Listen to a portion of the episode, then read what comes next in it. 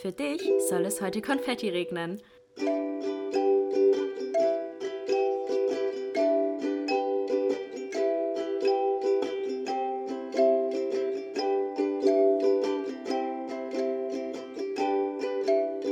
Glas voll Konfetti mit Link und Chiara. Hallo, hallo und herzlich willkommen zu einer neuen Folge Glas voll Konfetti. Hello, Friends. Wir sind Heute back. wieder, ja, aber heute remote. Aha. Und einen Tag Tatsächlich habe Verspätung. ich, ja, tatsächlich habe ich gemerkt, das letzte Mal, als wir remote aufgenommen haben, war die Qualität richtig gut. Also mal gucken, ob es äh, diesmal jetzt auch wieder so ist. Ich glaube, weil das halt irgendwie besser ist, wenn wir halt nicht in einem Raum sind und die Mikros wirklich unsere Stimmen einzeln aufnehmen. Das ist, glaube ich, äh, Ja. ein bisschen besser. Yes. Ähm, ja, einen Tag Verspätung, ähm, weil irgendwie haben wir gar keine Zeit gefunden, den Podcast aufzunehmen rechtzeitig, weil so viel los war irgendwie. Aber ähm, ich hoffe, ihr verzeiht uns. Wir hoffen, ihr verzeiht uns. Ähm, genau. Wie geht's dir, Ling? Mir geht's gut. Äh, ich freue mich schon sehr auf den heutigen Tag. Tag. Kiki und ich gehen nämlich auf den Vasen, also aufs Frühlingsfest. Ähm, mit noch ganz vielen anderen und ich glaube, es wird richtig witzig. Ich glaub, Das wird richtig super cool. witzig. Ja. Ich habe so Weil Bock. letztes Ah. Jahr war es schon, letztes Jahr war schon richtig, richtig geil. Ja. ja. Das hat wirklich Spaß gemacht. Aber da muss ich sagen, war die Konstellation super random mit den Leuten, die, mit denen wir da waren. Das waren so zwei Freundeskreise ähm, von einer Freundin von mir sozusagen. Also ich habe einen Freundeskreis gehabt und sie hat einen Freundeskreis gehabt. Und wir waren beide die Schnittstelle sozusagen zu den beiden Freundeskreisen. Und dann war es Ja. halt irgendwie sehr, sehr random, muss ich sagen. So, Ja, es war trotzdem voll, voll war trotzdem witzig. ja, auf jeden Ja. Fall. Bist du eigentlich dieses Jahr schon dieses Karussell-Ding gefahren? Gibt es das dieses Jahr? Ja, ja, die gibt's immer, glaube ich. Diese Drehdinger, meinst du? Ja, aber du, nee, Ja. ich meine das, was sich so überschlägt, was du letztes Jahr gefahren bist. Ja, ja, das fahre ich nur besoffen. Weil da habe ich keine Angst. Ah, bist du dieses Jahr schon gefahren? Nee, das bin ich noch nicht gefahren, nein, nein. Ich war noch nicht Okay. besoffen auf dem Vasen. Das äh, geht Gott, heute ich, los. I could never, ey. Ich würde ich Ja. würd so kotzen müssen wahrscheinlich, wenn ich so besoffen auf so ein Ding gehe. Es gibt halt auch, es gibt halt auch welche, also das eine, das oder die eine Art, das sind ja diese, die sich so, wo man in so einem Kreis sitzt sozusagen. Und dann gibt es ja. Ja. noch das eine, was es auch auf fast jedem Jahrmarkt, sag ich jetzt mal, gibt, und zwar dieses super hohe, wo man ähm, in so einer Reihe sitzt und auf beiden Enden so eine Reihe hat, sozusagen. Und das ist ja erstmal super riesig, also nochmal fast Ja. doppelt so groß wie das andere. Und das ist, also das, das dreht sich ja in sich. Und dann, boah, das, das ist richtig schlimm. Ich weißt du, von Ja. welchem ich spreche? Ist es nicht das, wo ihr letztes Jahr gefahren Nein, seid? nein, nein, nein, nein. Damit würde ich nicht fahren mit dem, was ich gerade erzählt habe. Das, da bin ich immer so, wenn wir davor stehen, denke ich mir so, yo, wie kann man damit fahren? Alter, das ist doch krank, wirklich. Aber das denke ich mir schon bei dem, was ihr immer fahrt. Also was ihr Ja. letztes Jahr gefahren seid. Ich war so diejenige, die da unten stand und die ganzen Taschen gehalten hat. Ja, ich würde so mich nie auf so ein Ding trauen. ja, Auch mit bisschen, ich war sehr proud. Ja, ich war auch proud, Ja. muss ich sagen. Ja. oh Mann, Ja, und wie geht's dir, Kiki? Ähm, ja, auch soweit ganz gut. Ähm, die letzten Tage war viel los, muss ich sagen. Deswegen Mhm. hatten wir es auch, haben wir es auch nicht geschafft, den Podcast aufzunehmen rechtzeitig. Ähm, Ja. Aber an sich geht es mir gerade ganz gut. Genau, ich mache jetzt bald die Anmeldung für meine Bachelorarbeit, um jetzt mal so ein bisschen Mhm. auch zu erzählen, was gerade bei uns im Leben losgeht und wo wir gerade stehen. Also ich schreibe jetzt meine Bachelorarbeit gerade, legen ihre Masterarbeit. Ja. Und ähm, genau, da geht es jetzt bald so richtig, richtig los. Also das wird dann, glaube ich, auch ein bisschen stressiger. Aber jetzt gerade ist echt viel, viel so los gewesen. Ja. Ja, bei mir jetzt auch in den nächsten Wochen wird es auch sehr eng mit der Masterarbeit. Hab schon ein bisschen Panik. Wann musst du abgeben nochmal? Ähm, Ende August. Nee, also eigentlich, ja, also ich werde sie Anfang September abgeben, Ende August. Okay. Genau, das ist der Plan. Weil ich weiß gar nicht, ob ich das im Podcast erzählt habe, aber ich werde ähm, im Ende September, am 30., nee, am 28. September nach Asien fliegen, nach Thailand. Bis äh, Ende November, also zwei Monate bin ich weg. Ähm, genau, und davor muss ich halt meine Masterarbeit abgegeben haben. Ja, ja. Das wäre ganz gut, wenn ich das erledigt bekomme. Ihr habt jetzt auch die Flüge gebucht, hast du erzählt. Ja, wir haben jetzt die Flüge schon gebucht, also ich fliege mit meinem Freund. Und ich freue mich schon mega. Das wird Ja, richtig cool. wird, aber die ich, Zeit davor cool. wird jetzt auch stressig, aber man arbeitet jetzt irgendwie so richtig drauf hin. Ja, ja. Jetzt hat man so eine Motivation sozusagen, das durchzuziehen, finde Ja. ich. Ja, Ja, ich auch für voll. den Sommer. Hm. Ja. Nee, das mal so als kleines Update vorweg. Ähm, wir haben heute wieder eine etwas deepere Folge. Und zwar Mhm. ist es ein Vorschlag von einer ähm, Person aus unserer Community gewesen. Ja. Und zwar äh, ging es darum, ähm, darüber zu reden, welche Gespräche oder Situationen uns ähm, im Leben weitergebracht haben. Im Sinne von, dass es uns zum Nachdenken angeregt hat oder zum Reflektieren angeregt hat oder dazu angeregt hat, Sachen im Leben zu ändern. Ähm, also so prägende ja. Ereignisse oder Gespräche, da mal drüber zu reden, was das so bei uns war. Mhm. Ja, fand ich voll interessant. Mhm. Mir sind tatsächlich auch erstmal nur so viele negativen Sachen eingefallen. Also, mhm. weißt du, was Leute zum Beispiel zu mir gesagt haben, wo was mich halt wirklich bis heute irgendwie noch manchmal beschäftigt. Kennst du das, wenn du so manchmal so random so durch die Gegend läufst und denkst an nichts und auf einmal kommt dir so ein Gespräch wieder in den Kopf, wo irgendjemand mhm. was zu dir gesagt hat und denkst dir so, ouch, das tut irgendwie heute noch weh. Ja, ich weiß. Ja, ich verstehe, was du meinst. Ich habe mich vor allem auf positive Sachen tatsächlich fokussiert, weil ich so dachte, wir haben schon voll oft über so negative Sachen, die uns irgendwie beeinflusst haben oder so geredet. Keine Ahnung, mit mhm. irgendwie, ich weiß gar nicht mehr, was wir da über, also was das Thema der Podcast-Folge war, aber auch so über zum Beispiel die Sätze, die mein Stiefvater zu mir gesagt hat oder so. Deswegen mhm. habe ich jetzt gedacht, so was hat mir eigentlich geholfen, irgendwie ähm, mich weiterzuentwickeln oder auch zum Beispiel aus der Krankheit rauszukommen. Was war da prägend für mich, was mir so die Augen geöffnet hat oder so. Und habe eher so ein mhm. bisschen positiver tatsächlich drüber nachgedacht. Ähm, ah, aber es kann ja auch ganz cool nicht. sein, wenn wir so. Eigentlich hatte ich nur beschissene Gespräche und Situationen. Aber dann ist es ja ganz gut, wenn ich so ein bisschen die positiven Sachen zeige und du die negativen dann. also es ist gemischt. Ich habe auch, okay. hab auch ein paar positive Sachen auf jeden Fall. Okay, okay, okay. Ja. Ja, dann fang doch mal an, Kiki. Ich Soll bin ich sehr anfangen? gespannt. Ja, gerne. Okay. Mit ähm, was Positivem. Du musst auch mit was Positivem enden. ähm, also ich glaube, jeder weiß ja, dass ich, ähm, oder ihr wisst mittlerweile, glaube ich, dass ich ja mal krank war. Also ich hatte ähm, Anorexie. Und ähm, ich hatte das, das diesbezüglich ja auch ganz viel Klinikaufenthalte, Therapeuten und so. Und bisher, also mir hat das alles, klar hat mir die eine Klinik was gebracht, so vom Verständnis her. Also ich wusste, wie ich Sachen mhm. umsetzen muss, damit sich was verändert, aber ich konnte es irgendwie noch nicht. Auch nach der letzten Klinik nicht. Und dann habe ich halt ähm, mir nochmal eine Chance gegeben, um nochmal eine Therapeutin auszuprobieren, weil ich halt so viele Therapeuten, die mir nichts gebracht haben, weil das alles so oberflächlich war. Das war alles so, okay, du isst nicht, oder du hast nicht gegessen, du musst nächste Woche mehr essen. So, es war immer nur dieses Oberflächliche darauf geguckt, wie verhalte ich mich und wie muss ich mich anders verhalten. Aber es wurde nicht geguckt, warum ich zum Beispiel nicht gegessen habe. Also es hieß dann nicht, oder es hieß nicht, du hast nicht gegessen, warum hast du nicht gegessen? Weil das ist ja eigentlich der Kern, woran man arbeiten muss, damit man Sachen nicht mehr so macht, so weißt du? Mhm. Und ähm, dann habe ich Gott sei Dank bei dem letzten Versuch ähm, eine Therapeutin gefunden, die tiefenpsychologisch gearbeitet hat. Das heißt, sie hat halt geguckt oder nicht geguckt, okay, du hast nicht gegessen, du musst mehr essen, sondern du hast nicht gegessen, warum hast du nicht gegessen? Und das war so, so hilfreich und deswegen, da fällt mir jetzt kein explizites Gespräch ein, sondern jedes Mal, wenn ich mit ihr über diese Sachen gesprochen habe, ging es mir irgendwie besser. Also es war wirklich so, ich mhm. habe dadurch richtig verstanden, okay, das und das sind die, oder ich mache diese, die und die Sachen deswegen und eigentlich sollte ich das nicht machen, um das zu bekämpfen, sondern ich muss den Kern angehen. Also das Problem, was ich eigentlich habe, wo ich das Essen nehme, um es zu kompensieren, sondern ich muss das Problem mhm. als Problem angehen, sozusagen. Und ähm, das, hat, das hat richtig geholfen, muss ich sagen. Also das waren somit die wichtigsten oder die hilfreichsten Gespräche, die ich, glaube ich, im Verlauf meiner Recovery hatte. So, ja. Also ohne mhm. diese Therapeuten hätte ich es nicht geschafft. Sagen wir es einfach so. Mhm.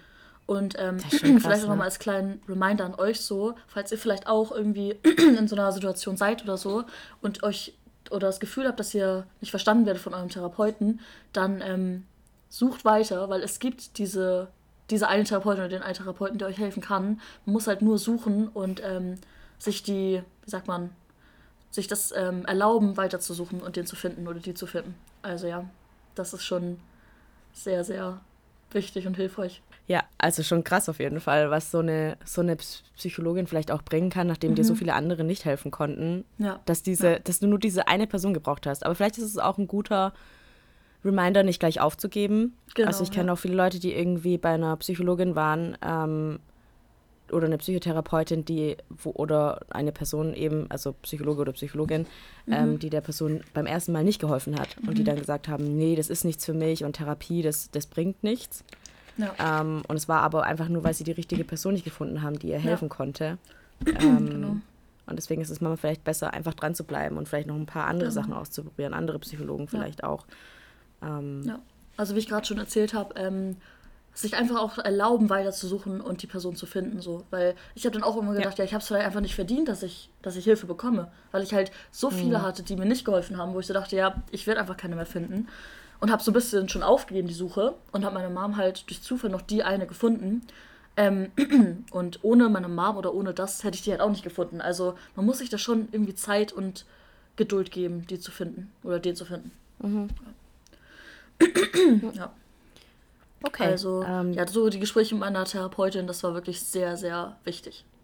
Ja, mm.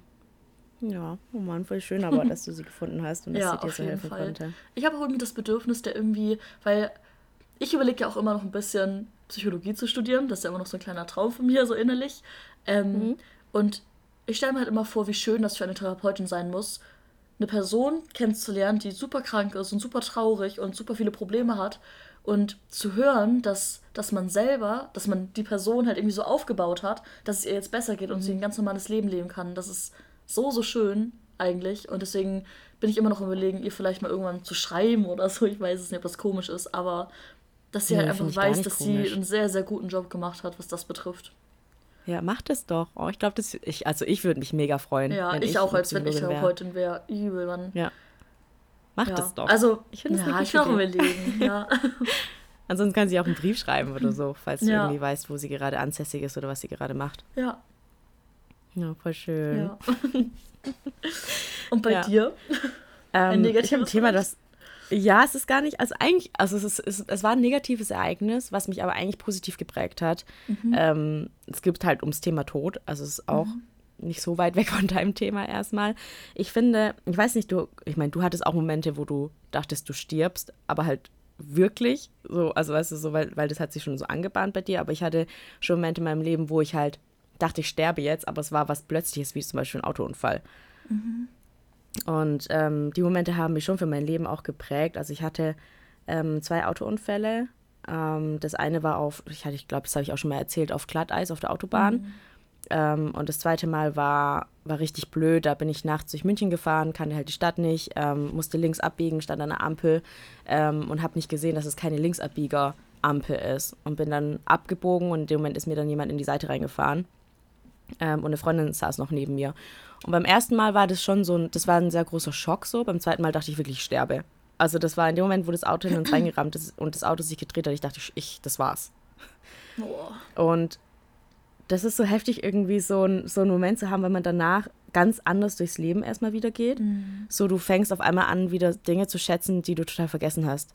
Ja. Weil das so krass ist, wenn man denkt, es hätte jetzt einfach vorbei sein können. Und eigentlich muss ich für jeden Moment, egal ob der positiv oder negativ ist in meinem Leben, dankbar sein. Weil überhaupt noch hier sein zu dürfen und die Sachen erleben zu dürfen, ist so ein, so ein Geschenk. Und jedes Lächeln und jede Begegnung und jedes Gespräch ähm, hat auf einmal so viel mehr Wert. Mhm. Ja. Und äh, gab es auch noch eine andere Situation, ich weiß nicht, ob ich dir das mal erzählt hatte. Ich glaube, wir hatten da mal drüber gesprochen. Ah ja, doch, wir hatten drüber gesprochen, ähm, als ich dachte, ich hätte Brustkrebs. Mhm. Ja, gut, also das hatte ich auch schon so oft, Alter. Oh mein Gott. Ich habe mich da so reingesteigert. Alter. Ja, same. Aber bei mir war es halt wirklich, ich hatte mal eine, eine Zeit lang das Problem, dass, ähm, das war tatsächlich, als ich die Pille genommen habe, als ich sie abgesetzt habe, hat es aufgehört, mhm. ähm, dass Flüssigkeit aus einer meiner Brustwarzen kam. Oh, okay. Und das ist äh, eigentlich auch ein Zeichen für Brustkrebs. Mhm. Und ich hatte das ewig. Und ich habe immer gedacht, so, naja, wird schon nichts Schlimmes sein, so. Und irgendwann hatte ich da irgendwie einen Bericht gelesen über jemanden, der Brustkrebs hatte und dachte dann so, oh Mann, ich muss wirklich zum Arzt gehen und das abchecken lassen. Ähm, musste dann auch zur, zum Ultraschall von der Brust und so weiter. Die Ärztin meinte so, ja, also sie glaubt, wenn ich das schon so lange habe und das sich nicht verändert hat und so weiter, dann glaubt sie eigentlich nicht, dass es Brustkrebs ist, aber ich muss auf jeden Fall trotzdem zur äh, Mammographie. Mhm. Ähm, und dann bin ich dahin und ich hatte halt wirklich so so, wie sagt man, Todesangst. Also mhm, ich hatte ja. wirklich Angst. Ich habe, ich meine, wir hatten da schon mal drüber geredet, dieses, wenn man sich im Kopf dann schon so ausmalt. Ja, ja. Ich habe sogar mein, meinem Ex-Freund damals und meiner Mom schon gesagt, ja, also ich stelle mich schon mal drauf ein. Ich glaube, ich habe ähm, Krebs so. Also es kann sein, dass ich mal keine Haare mehr habe und so. Und alle so, bist du krank? Warum sagst du sowas? Aber ich bin genauso. Ja, ey, die haben das so ich hab... verstanden, warum ich das, mich da so reingesteigert habe. Überhaupt nicht. Ja, aber ich hatte halt wirklich so Angst, ne? Und das ist ja. aber, das sind so wirklich so prägende Momente, da denke ich heute noch drüber nach. Auch diese Autounfälle, weißt du, es hätte einfach vorbei sein können, vom einen mhm. auf den anderen Augenblick. Und das sind aber Momente, die einen so, eigentlich ist es ein negatives Ereignis, das prägt mich aber positiv ja. im Leben, weil ich dadurch viel dankbarer durchs Leben gehe. Ja, auf jeden Fall, ja. Ja. Hattest das du schon so Momente, abgesehen von der Krankheit, wo du dachtest, du stirbst? Ja, also auf jeden Fall, als ich die Lungenentzündung hatte. Da hatte ich wirklich oh, ja. das Gefühl, ich sterbe. Das war auch sehr dramatisch. Habe ich Linge auch nachts angerufen und, oder was heißt nachts abends? und so, Linge, ist es ernst? das war so witzig, dieses Gespräch. Haben wir das schon mal erzählt? Ich glaube schon, oder? Ich glaube, wir haben das schon mal erzählt, wir können ja, mal kurz auch. anreißen. Ich naja, saß mit einer Freundin so, auf dem Sofa.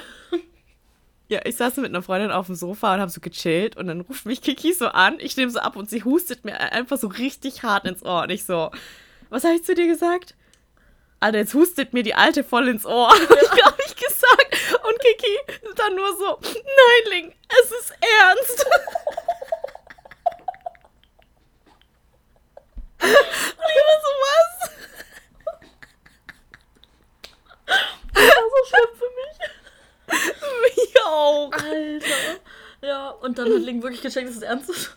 Weil ich mich halt ja. auch super. Ich habe mich ja schon. Ich habe eine Sprachaufnahme gemacht an dem Abend dann noch, als ich im mhm. Bett war. Wie ich mich angehört habe, wie ich geatmet habe. Alter, das ist so krass gewesen. Also, jeder Atemzug war so richtig wie so Darth Vader, so dieses. Weißt du, dieses Brummen irgendwie aus der Brust. Und boah, auch wenn ich geredet habe, das war schon heftig. Ähm, mhm. Und da hatte ich halt wirklich, als ich im Bett lag, das war bevor ich angerufen habe, lag ich da halt und mein Herz hat so gepocht und noch irgendwie so ganz sich komisch angefühlt, gestochen hat das und ich habe keine Luft bekommen, ich musste so doll husten. Ich dachte, mein, wirklich, das hat so wehgetan, alles in der Brust mhm. und ähm, da dachte ich wirklich, okay, oder auch als ich dann abends zu Hause war und das, ähm, also von Arzt wiedergekommen bin, da war das dann gefühlt noch schlimmer gefühlt und da wusste ich ja gut, ich habe Antibiotikum und so aber ähm, das war schon echt, wo ich dachte, mein Herz, ey, das ist echt krass gerade. Oder dann auch, als ich mhm. dann die Wochen darauf, das waren ja so zweieinhalb Wochen ungefähr, die ersten Tage konnte ich ja nicht mal Treppen gehen. Also ich musste ja. wirklich, ich wohne ja im vierten Stock äh, in meiner Wohnung und ähm, mhm. Nach jeder Stufe musste ich erstmal Luft holen, weil das so anstrengend war. Ich musste wirklich nach jeder Treppenabdings kurz Pause machen, weil das so, weil meine Lunge das überhaupt nicht mitgemacht hat. Und ich hab, bin jetzt auch letztens ähm, also seitdem ich das hatte, die Lungenentzündung, bin ich halt auch fast gar nicht mehr joggen gegangen und so, weil das halt gar nicht ging. So, also ich bin mhm. so schnell aus der Puste, auch immer noch bei Treppen und so. Ähm, mhm. Mittlerweile ist es schon besser, deswegen dachte ich, okay, ich bin letztens mit einem Kumpel joggen gegangen und weißt du, früher bin ich so, ich konnte so schnell und so lange laufen und da war ich schon so schnell aus der Puste, wo ich so dachte, boah, eigentlich müsste ich das jetzt öfter machen, dass ich mich wieder ein bisschen dran gewöhne. Aber das ja. ist schon traurig, dass man so so zurückfällt, was das betrifft. Und dass es hm. immer noch ein Jahr später, das war jetzt vor ungefähr vor einem Jahr, dass es immer noch, immer noch so ist. Das ist so krass. Ja. Auch ein Moment, ja. der dich geprägt hat, ne? Ja, Für jetzt auf jeden das Fall. letzte ja. Jahr. Ja, auf extrem. Und auch so mit den ganzen Mandelentzündungen, die ich jetzt hatte, das war auch ähnlich, mhm. wo ich dachte, boah, wie glücklich ich eigentlich sein kann, wenn ich gesund bin. So toll, toll, toll, haben wir eben schon drüber geredet, ich bin jetzt schon ein bisschen länger wieder gesund. Ähm, mhm. Weil davor hatte ich ja alle, alle anderthalb Wochen eigentlich. Ich war durch mit Antibiotikum, es ging wieder los. Also es war wirklich ganz schlimm. Und das war auch so beschissen. Und ähm, da bin ich jetzt auch umso dankbarer, dass ich jetzt so lange wieder aktiv mein Leben, ganz normal leben kann, ohne irgendwie Antibiotikum zu nehmen oder Schmerzen zu haben. Das ist mhm. schon, also Gesundheit ist wirklich ein Punkt, da muss man sich viel öfter im Klaren drüber sein, wie glücklich man sei oder wie wert, wie wert man das schätzen muss, dass man gesund ist. Man voll, vergisst es im voll. Alltag so schnell, das ist so schade eigentlich. Ja. Aber ja, manchmal denke ich mir auch so, vielleicht müssen wir manchmal so Momente erleben, um uns wieder, ja. wieder dankbarer sein fürs, Le ja. fürs Leben und dass wir eben noch hier sind und dass wir das alles erleben dürfen. Und gesund sind vor allem, ja. Und das Leben normal leben können. Voll. Äh, und bei dem Punkt vielleicht zu bleiben, ähm, so dieses Leben normal leben und so, das war für mich mhm. damals auch ein Punkt, warum ich auch ähm, entschieden habe, ich will mich wirklich aus der Krankheit rauskämpfen. So, ich habe ähm, ja meinen komischen Krankheitsalltag jeden Tag gelebt immer den ganzen Tag Fahrrad gefahren, abends super viele Kalorien gegessen, damit ich halt nicht abnehme. Und ich habe trotzdem abgenommen. Und es war wirklich mal vier Jahre ungefähr das Gleiche. Und ich habe mein Leben mhm. komplett an mir vorbeiziehen lassen, sozusagen, meine Jugend. Und irgendwann war es dann so, dass ich dann auf der weiterführenden Schule, das war auch schon nach der, ähm, nach der letzten Klinik sozusagen, als ich auch schon in Therapie war bei meiner Therapeutin, von der ich gerade erzählt habe, dass ich ähm, irgendwann auf irgendeiner Party eingeladen war und es war jedes Mal so eine Überwindung zu mich, für mich zu sagen, ich gehe auf diese Party, weil es ja out of my comfort zone war und ich so dachte, boah, wenn die jetzt irgendwie Essen haben, dann kann ich das nicht essen, das ist unangenehm oder wenn die Alkohol trinken, kann ich nur das trinken, was ich auch mitgebracht habe, weil ich das einkalkuliert habe. Es war super unfrei. Ich bin auf Partys gegangen, es war einfach nur überschattet von irgendwelchen komischen Planungsgedanken oder irgendwas, dass ich mhm. irgendwas kontrollieren muss. So. Und das ist gar nicht, was eine Party ausmacht, sondern Party ist wirklich einfach mal abschalten, einfach mal wirklich einfach nur leben und sich treiben lassen. Und ähm, da habe ich dann irgendwann schon gemerkt, dass ähm, ich saß irgendwie auf einer Bank oder so, war auch leicht angetrunken, so durch meine Getränke, die ich mitgebracht habe. Und da habe ich dann gesehen, wie unbeschwert die zum Beispiel zum Buffet gegangen sind und sich da irgendwelche Snacks genommen haben. Oder wie unbeschwert die gesagt haben, ey, eine Runde Shots, wer ist dabei? Und ich dachte, ich kann das nicht, aber ich habe in dem Moment wirklich gecheckt, wie unfrei ich wirklich bin und wie sehr mich das mhm. doch einschränkt, obwohl ich auf Partys dabei bin oder so, weil da dachte ich immer, ja, ich gehe ja zu Partys, das passt ja schon. Aber nein, ich habe da wirklich gemerkt, wie unfrei ich eigentlich wirklich bin und habe dann gesagt, ich glaube, hier ist gerade Feuerwehr, ich hoffe, das ist nicht ganz so laut jetzt gerade. ähm, okay, jetzt ist weg. Äh, und habe dann gesagt, so, ich will das nicht mehr. Ich will wirklich unbeschwert auf Partys sein können. Ich möchte mm. auch zu diesen Snacks gehen können, ohne dass ich mir Gedanken machen muss. Ich möchte auch bei einer Runde Shots dabei sein, ohne dass ich mir Gedanken darüber machen muss. Und ich weiß auch genau, dass diese eine Party mich da so mir so gezeigt hat, ich habe mein ganzes Leben wirklich so an mir vorbeiziehen lassen und die haben so viel erlebt in der Zeit und ich war gefangen in irgendwelchen Zwangsgedanken, in welchen, irgendwelchen auferlegten Strukturen, die super irrational sind. Und da habe ich dann gesagt, so das will ich nicht mehr. Und ja, das war auch so eine prägende Situation für mich irgendwie, ja. Mhm. Ja, krass. Ja, Freiheit ist auch so ein Ding, ne? Ja, übel. Ähm, da habe ich tatsächlich auch was Positives zu. Mhm. so Momente von, von Freiheit. Ich finde tatsächlich so, einer der, der schönsten Gefühle, die man im Leben haben kann, neben Liebe und so weiter und so fort, ist das Gefühl von Freiheit. Mhm. Ich meine, du bist ja auch mega der freiheitsliebende Mensch. Ja. Ähm, und ich muss sagen, das sind echt so Momente, die mir sehr im Kopf geblieben sind, die mich auch sehr geprägt haben. So Momente, wo ich einfach mich so frei gefühlt habe von, mhm.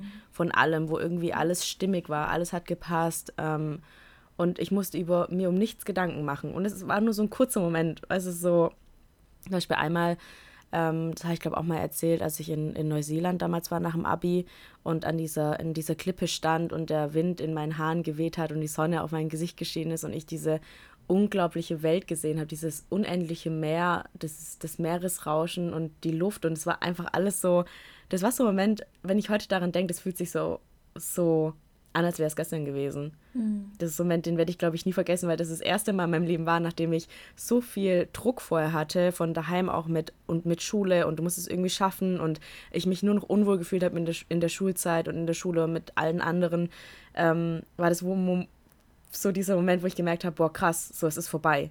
Ich habe das, ja. das hört sich so krass an, aber ich habe es überlebt. So, weißt mhm. du so? Mhm. Ja. Und jetzt passiert was Neues. Ja. Ja, so eine ähnliche Situation hatte ich auch. Das war, ähm, als ich mein Abi hatte und dann ähm, mir Stuttgart mit meiner Mom angeguckt habe und wir ähm, am Schlossplatz saßen. Und ich wusste, hier werde ich bald hinziehen und studieren. Und ich wollte auch unbedingt von mir zu Hause weg, weil ich wusste, dass mhm. mir das was mir das so sehr helfen wird, einfach neue Leute kennenzulernen, raus aus, dem Tox aus diesem toxischen Umfeld, wo alle irgendwie, wie sagt man, so, eine, so ein Vorurteil gegen mich hatten. So, das war einfach, ich musste da weg.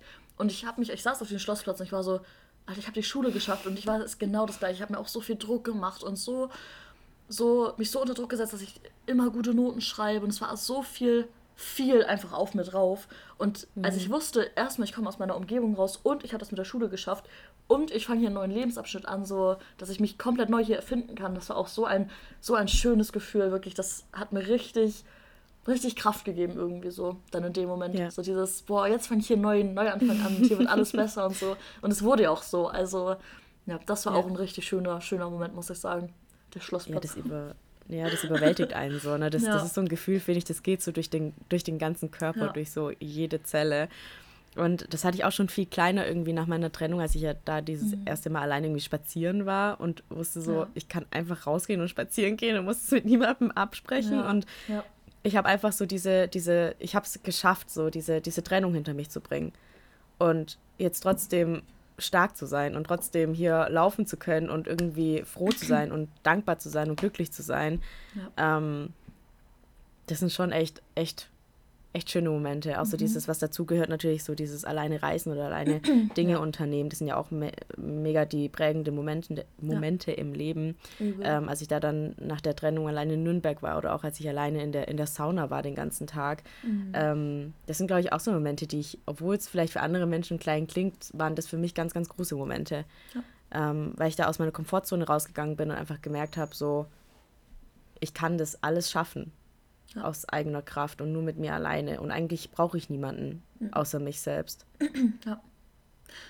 Ja, das hatte ich auch jedes Mal, wenn ich alleine gereist bin, weil ich bin ja auch ähm, schon mit 13 das erste Mal alleine verreist, also ohne mhm. Eltern nach England. Dann im Sommer 2014 ja nach Spanien.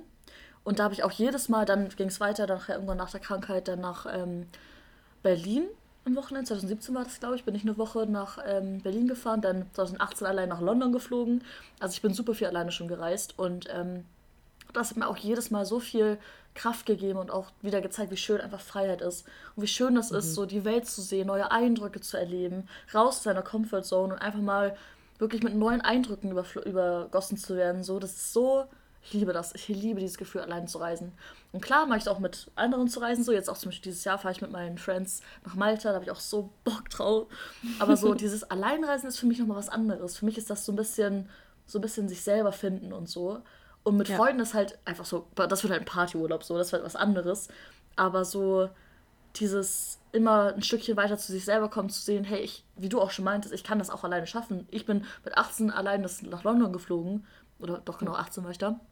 Und ich habe es geschafft. So, ich habe alles alleine geschafft und man kriegt schon alles immer hin. Und das stärkt irgendwie auch voll das Selbstbewusstsein, finde ich. Voll, Wenn man dann so voll. darauf guckt und sagt, boah, ich war da am Flughafen alleine, ich war dann am, bin alleine vom Flughafen zu dem Hotel irgendwo mitten in London gekommen und ich konnte mich da gut verständigen und so. Das ist schon auch ein krasser Selbstbewusstseinsboost, muss ich sagen. So, ja. Ja, voll. okay, was steht noch so auf deiner Liste? Ich habe noch eine Situation, die extrem krank war ähm, auch noch aus meiner Krankheit die Zeit, ähm, wo ich auch dachte, Alter, was ist hier gerade passiert? Und da haben meine Mama und ich auch noch oft drüber geredet, so, auch jetzt rückblickend. Ähm, auch wenn ich im Norden bin, dann reden wir auch oft über das, was früher passiert ist. Ähm, weil klar, in der Zeit haben wir komplett, also wir haben fast gar nicht miteinander geredet. Weil meine Mama, mhm. egal was sie gesagt hat, ich habe es falsch aufgenommen.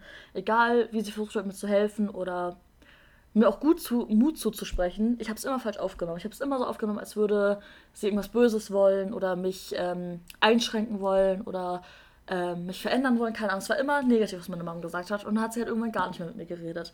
Deswegen mhm. ist es jetzt umso schöner, äh, rückblickend über die Sachen zu reden. Mit meiner Mama auch offen, auch wie wir uns gefühlt haben und so. Ähm, weil uns das irgendwie nochmal so ein bisschen hilft, damit äh, abzuschließen.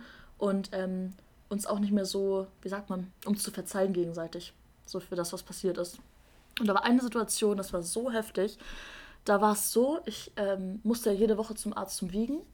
Und äh, wenn ich ein gewisses Ge äh, Gewicht unterschritten hätte, hätte ich wieder in die Klinik gemusst. Und ich wollte nicht in die Klinik. Das war dann auch so nach dem vierten Mal schon. Und ich wäre eigentlich wieder in die Klinik gekommen, weil ich halt wusste, wie viel ich gewogen habe. Ich wusste, ich ähm, kann das jetzt zum Beispiel auch nicht irgendwie fake-mäßig noch rausholen, sozusagen, dass ich äh, nicht in die Klinik muss, sozusagen, dass ich irgendwie schummel oder so. Das ging nicht.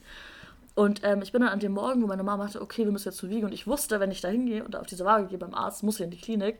Ich hatte so einen Nervenzusammenbruch, dass ich, ähm, wir standen wohl irgendwie in der Küche, ich weiß auch nicht mehr ganz genau, ich hatte wohl eine Tasse in der Hand mit Wasser. Und dann hat meine Mama gesagt, ja, du weißt, oder irgendwie, du weißt, dass du wieder in die Klinik musst, oder du weißt, wenn du jetzt das Gewicht überschreitest, musst du in die Klinik und so. Und das ist dann auch immer gleich eskaliert, die Gespräche. Es ist immer super laut geworden. Und dann war ich so verzweifelt und so wütend auf meine Mama, dass sie mich wieder in die Klinik stecken würde, dass ich diese Tasse genommen habe und nach meiner Mom geworfen habe. Aber sie nicht getroffen habe, sondern die Wand, dann ist sie halt so zersprungen, aber überall Wasser und überall Scherben. Aber das war echt ein Moment, wo ich dachte, Alter, was macht diese Krankheit aus einem? Also, was war diese Krankheit aus einem, dass ich eine Tasse nach meiner Mom geworfen habe, weil ich so verzweifelt war und selber nicht wusste, wohin mit all der Wut und Verzweiflung, die ich eigentlich hatte, dass ich das dann irgendwie aus mein, an meiner Mom ausgelassen habe und ja, dann diese Tasse nach meiner Mom geworfen habe. Und das war echt krass. Also, wenn ich daran zurückdenke, dann tut es mir auch unfassbar leid, so. Hm. Aber ähm, ich wusste mir selber nicht anders zu helfen, so, weil ich so verzweifelt war irgendwie. Mhm. Und ja, das, das war echt krass. Das war richtig krass. Ja, glaube ich. Das hört sich auch richtig krass an, wenn du das ja. erzählst. Ja, vor allem ist es halt so krass, weil du bist halt so die liebste Person, die es überhaupt gibt, ne? Und du würdest nie einer Fliege was zu Leide mhm, tun. Ja. ähm, auch so, keine Ahnung, selbst wenn du nur so ein bisschen eine Grenze beschreitest, bist du gleich so, mein Gott, es tut mir so leid. Und ich weiß noch die Situation. Ja, wollte ich gerade sagen, die Situation da als mit Sebastian. Als, haben wir das erzählt? Mein ich weiß Podcast? Es nicht genau, ich glaube nicht, nee. Das war so witzig, als Sebastian und Kiki sich schon ein paar Mal gesehen haben, also mein Freund, mhm. ähm, gab es einmal die Situation, wo ich in der Küche war und was geholt habe. Und ähm, mein Freund hatte halt was getrunken und hat sich richtig hart verschluckt. Und hat dann richtig, richtig hart gehustet. Und statt dass Kiki hingeht und ihm irgendwie auf den Rücken klopft und ihm hilft, war sie so: Ling, Ling, komm schnell!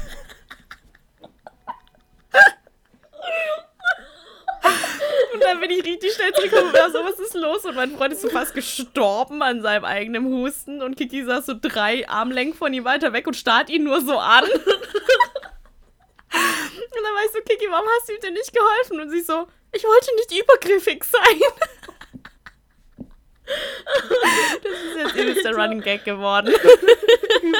Alter. Oh mein Gott, ich kann nicht mehr. ja, und sich das also, halt vorzustellen, ja. dass du ne, dann, merkt, dann ja. zu sowas halt auch fake bist, ist halt richtig ja. krass, ja. Aber da merkt man ja auch umso mehr noch, dass die Krankheit einen halt voll verändert. Also, dass man nicht mal man selber ist, sondern dass es die Krankheit ist, die da einfach Sachen macht oder über einen selber entscheidet eigentlich.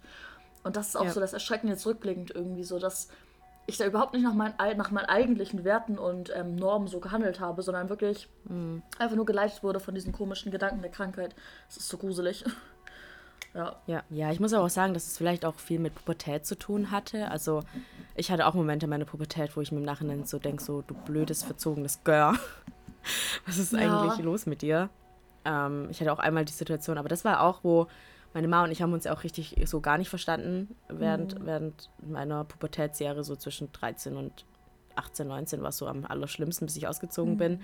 Und da hatten wir auch einmal die Situation, wo wir uns richtig, richtig krass gestritten hatten, wegen, weil ich nicht aufgeräumt habe oder irgendwas. Mhm. Und ich echt dann keine Ahnung, da war ich, da war ich so wütend, dass ich, dass ich dachte, so, ich, ich bringe mich jetzt um vor ihren Augen, damit sie mhm. sieht, was sie mir antut. So, Alter, ja, richtig, krass, klingt ey. richtig krass, ne? Aber ich weiß noch, ich war so wütend, ich wusste überhaupt, weißt du, du weißt in dem, also mhm. gerade am Anfang der Pubertät weißt du überhaupt nicht, wohin mit dir. Du mhm. kannst deine Gefühle irgendwie nicht kontrollieren, alles ist irgendwie komisch und anders und ich war so wütend und ich wusste überhaupt nicht, wohin mit meiner Wut, dass ich dachte, das wär's jetzt. So, weißt du, wenn ich jetzt mhm. runtergehe in die Küche Krass, und mir vor ihren Augen die Adern aufschlitze, so. Boah, heftig, ey. Und das, also vielleicht sollten wir so ein Trigger Warning hier irgendwie reinsetzen oder vorher noch irgendwie in die Video ja. äh, Podcast-Beschreibung so schreiben. Das sind schon harte Themen jetzt gerade, aber ja, ich verstehe es. Mhm. Also wie gesagt, bei mir war es ja ähnlich. Ich habe meine Mutter mit einer Tasse beworfen, weil ich so verzweifelt war. Mhm. Also das ist schon echt krass, was entweder Pubertät oder auch zum Beispiel gewisse Krankheiten mit einem machen können. Boah, ja, ja wenn es dir halt mental einfach, einfach richtig, richtig schlecht ja. geht und du halt ja. gar nicht weißt, wohin mit dir und deinen Gefühlen, dann, dann passieren halt echt solche Sachen. Und so dankbar so bin ich irgendwie jetzt halt, wie du auch, dass es jetzt heutzutage einfach wieder anders ist, das Verhältnis. Das ist echt auch was, wovor ich Angst habe, wenn ich mal Kinder kriege, so, weil ich glaube, da müssen alle safe. Eltern durch und alle Kinder müssen da irgendwie durch, ähm, sich irgendwie, ja, einfach zu merken, mein Kind ist jetzt, wird erwachsen und es mhm. wird jetzt mhm. eine eigenständige Person mit eigenständigen Kopf und hat eigene Probleme, ähm, die groß sind und die man, mhm. die man wirklich ernst nehmen muss. Ja. Ähm, und da war es auch glaub, so ein Moment, ja. den. Ne? Nee, nee, kannst du erstmal erzählen. Ich äh, sag das uns danach, ich schreib's mir auf. Okay. Ähm.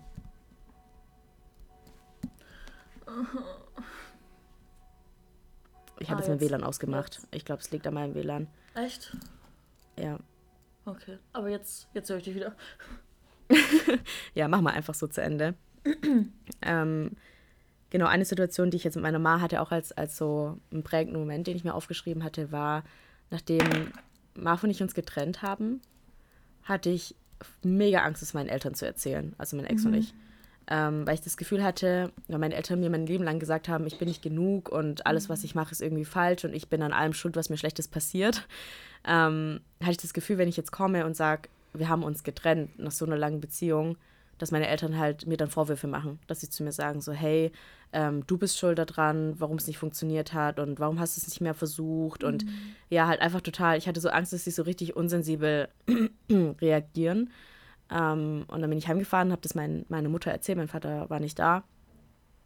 Und da war echt so ein Moment, das war, glaube ich, einer der, der schönsten Momente, die ich mit meiner Ma so bisher hatte, nach allem, was wir irgendwie zusammen durchgemacht haben, wo wir uns einfach überhaupt nicht verstanden haben und ja, nicht nur, es ist oft auch die Sprachbarriere, glaube ich, warum wir uns nicht so gut miteinander ausdrücken können und dem anderen klar machen können, was der andere fühlt.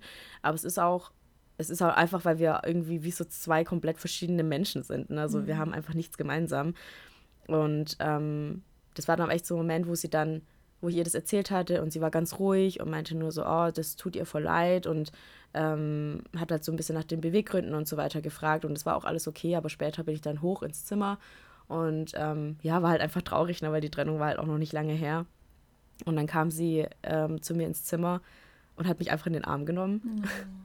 Und das war echt so ein, so ein Moment, glaube ich, den werde ich auch nie so vergessen, weil ich nie von meiner Ma so, so, die, so eine bedingungslose Liebe gekriegt habe. Mhm. Und das war aber so ein Moment, der, wo ich so die bedingungslose Liebe, die sie ja für mich hat, aber oft vielleicht nicht zeigen kann, mhm. ähm, einfach total gespürt habe. Ja. Und wo sie mich einfach angenommen hat und gesagt hat, hey, es wird alles gut und mach dir keine Gedanken und wenn du mich brauchst, bin ich für dich da. Und solche mhm. Worte habe ich halt so selten in meinem Leben ja. gehört, dass das ja. wirklich so ein Moment war, wo ich, wo mich total geprägt hat, wo ich bestimmt auch noch immer drüber nachdenken werde, weil es eben nicht so viele Momente in die Richtung gab. Ähm, genau. Meinst du, dass es irgendwie einen Grund gab, warum ähm, das Verhältnis besser geworden ist? Also habt ihr klärende Gespräche geführt oder meinst du, es liegt einfach daran, dass du erwachsen geworden bist und dich selber ja auch irgendwie jetzt lieben gelernt hast, dass du halt einfach mehr deiner Mom oder deinen Familienmitgliedern auch zeigen kannst, hey, ich bin Ling und ich bin gut so, wie ich bin und entweder ihr mhm. akzeptiert mich so, wie ich bin oder ihr lasst es halt, so weißt du, dass vielleicht auch so dieses, dass das vielleicht dazu ja. beigetragen hat, dass sie dich jetzt mehr, was heißt, ja, so wertschätzen eigentlich, so. Ja, ich, nee, das ist tatsächlich eher so von meiner Seite aus, weswegen mhm. ich wertschätzender gegenüber meinen Eltern sein kann mhm. und ihnen auch verziehen habe. Ähm, mhm. dass, ich, dass ich eben jetzt weiß, wer ich bin und ich auch nachvollziehen kann, so was meine Eltern wahrscheinlich alles durchgemacht haben, dass sie eben so sind, wie sie sind und mhm. warum unsere Meinungen so sehr auseinandergehen. Ähm, ja. Natürlich hat es auch kulturelle Aspekte und so weiter. Von der anderen Seite muss ich leider halt auch sagen, dass es einfach so ist, dass meine Eltern mich ja in erster Linie immer für mein Gewicht ähm, mhm. verurteilt haben. Und dadurch, dass ich halt einfach Gewicht verloren habe, dieser Streitpunkt nicht mehr da ist. Und es ist total traurig, wenn man so drüber nachdenkt, weil ich auch jetzt schon die Situation hatte in den letzten Jahren wieder, dass ich heimgekommen bin und eigentlich war, ist es schon lange kein Thema mehr. Und ich irgendwie dann aber ein bisschen zugenommen hatte wieder und sie halt dann gleich wieder angefangen haben zu sagen, von wegen so, ja, ähm, du hast zugenommen, das geht gar nicht und mich da halt wieder total runtergemacht haben. Ähm, wo ich halt gemerkt habe, und das hat mich echt traurig gemacht und das ist auch was, was mich total prägt und dass ich halt einfach weiß, wenn ich in, mein, in den Augen meiner Eltern nicht gut genug bin, dann werde ich wieder verstoßen. Mhm. So. Ja. Und es ist total traurig. Ja, ist Aber man, ich kann halt nichts dran ändern. So. Ich ja. Lebe mein Leben unabhängig von meinen Eltern und bin einfach die Person, wie ich, wie, die ich bin. Ja. Und sollte ich wieder zunehmen, weil ich denke, das ist gut für mich oder das, oder ne, ich, ich, das tut mir, ich brauche das gerade oder vielleicht bin ich in einer schwierigen Phase, dann versuche ich, mich ja wieder von meinen Eltern fernzuhalten. So, weißt ja. du, so, ich brauche ich brauch meine Eltern nicht, um, ja. um für mich selbst einzustehen und zu wissen, dass ich gut genug bin, so wie ich bin, ab, abgesehen davon, wie ich aussehe. Ja, auf jeden Fall. Aber natürlich ist es schön für mich, momentan heimzukommen und das ist halt kein Thema, ne? Und dann kann man sich eben mehr auf positive Dinge vielleicht zwischenmenschlich fokussieren. Ähm, aber trotzdem hat es halt na, immer einen bitteren Beigeschmack, ne? Ja.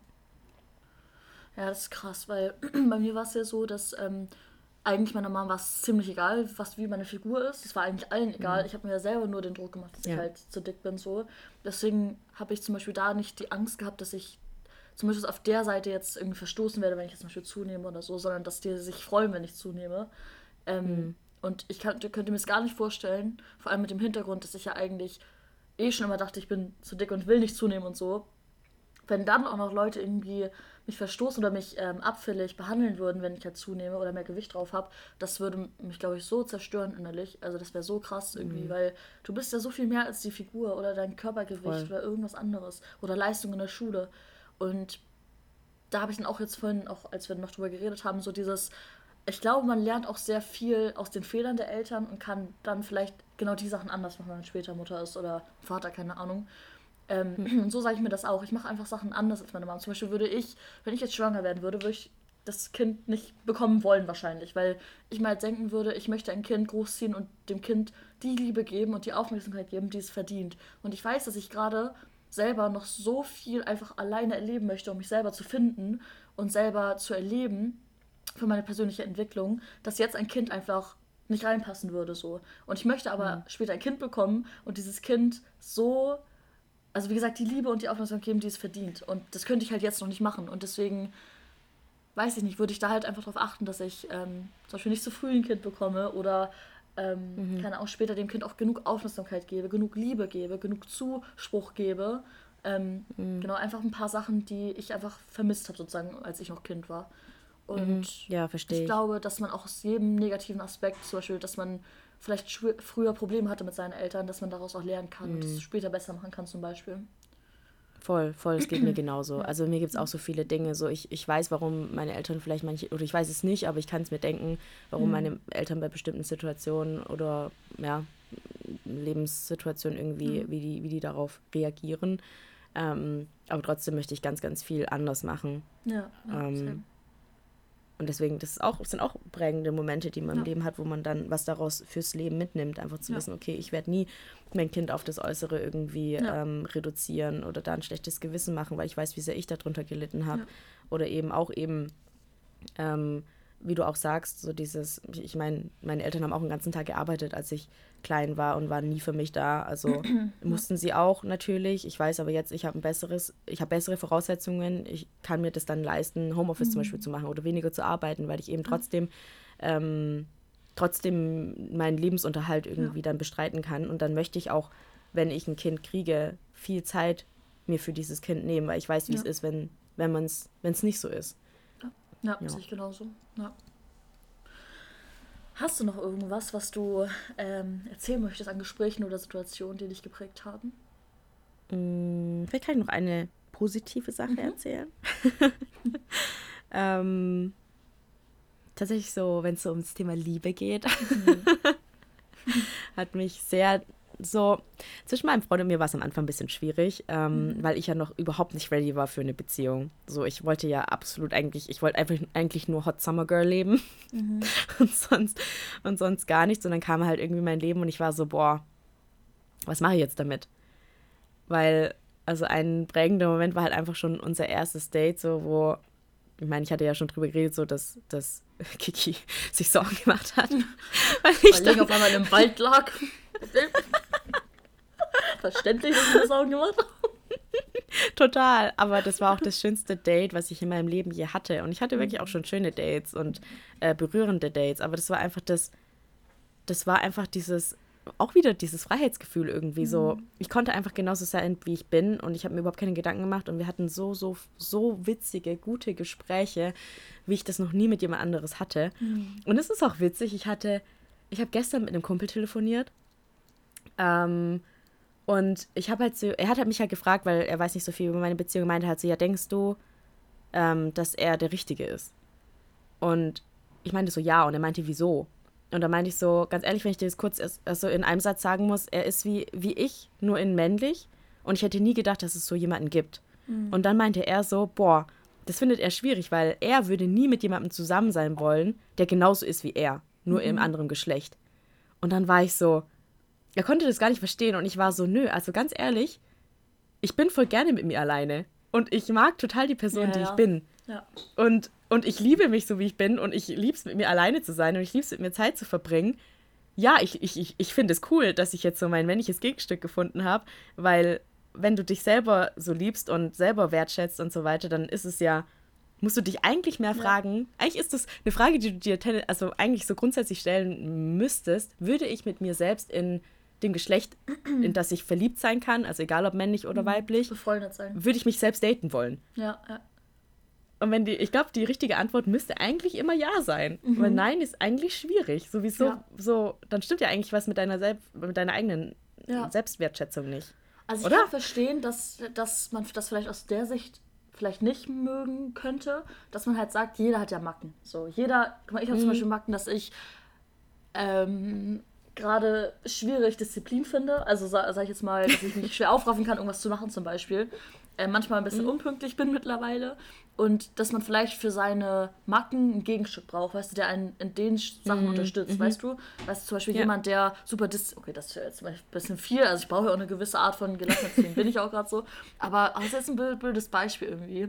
Aber weißt du, was ich meine? Dass man halt irgendwie ja, das Ausgleich, Zum Beispiel, wenn du, genau, wenn man zum Beispiel super unordentlich ist. Ja, dass genau, man vielleicht jemanden ja. hat, der ordentlich ist, damit sich das genau. wieder ein bisschen ausgleicht. Richtig, genau sowas, ja ähm, dass man da einfach so ein bisschen so einen genau, Ausgleich einfach hat. Und dass man dann vielleicht mhm. eher so ein Gegenstück braucht, als nochmal genau das Gleiche, weil dann, wenn du zum Beispiel jetzt Unordentlichkeit nimmst, dann ist irgendwann die Wohnung einfach nur eine Messi-Bude, so weißt du, ich meine? Also jetzt ja. hart gesagt, aber so, ja.